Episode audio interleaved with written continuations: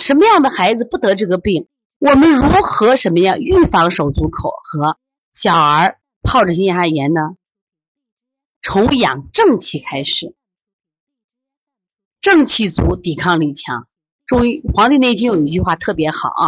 那我们现在得知，我们的这个胡锦涛主席、总书记啊，退休以后呢，每天就抱着一本书，叫《黄帝内经》，在学习呢。《黄帝内经》主要讲我们中医的养生的理论。其实养生就是预防呀。我们的国家总书记他是学这个大河系的，但是现在退休以后呢，也在学《黄帝内经》。希望我们的妈妈啊，闲的没事了也读读《黄帝内经》。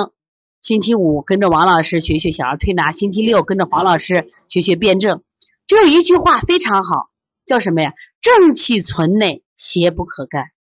邪之所凑，其气必虚。妈妈把这十六个字好好的念一念。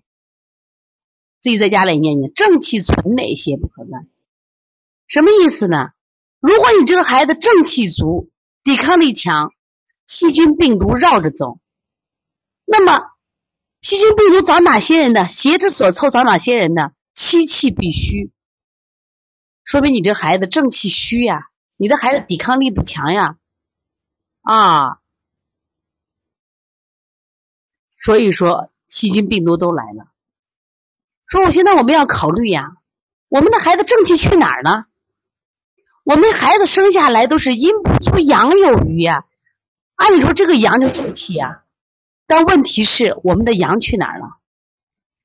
大部分都是妈妈过度喂养，家长过度喂养，削弱了我们的阳气，增加了我们很什么样的邪气？都是你们的过度喂养、过度治疗，所以把这八个字一定要好好读一遍。正气存内，邪不可干；邪之所凑，气息必虚。那么不光是对孩子，这十六个字，这两句话对大人呀。为什么有的大人经常生病？有的人一辈子也不去医院，也是一样呀。因为你没有正气了嘛。这就是刚才讲，为什么有的孩子白细胞低？白细胞低，什么情况？正气不足了吗？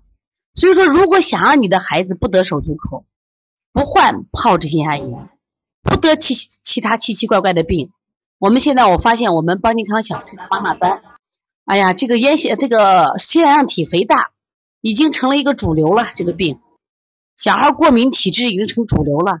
但这两个病都是过度喂养病，所以这把这十六个字，我想就是我们预防这两个病的主要。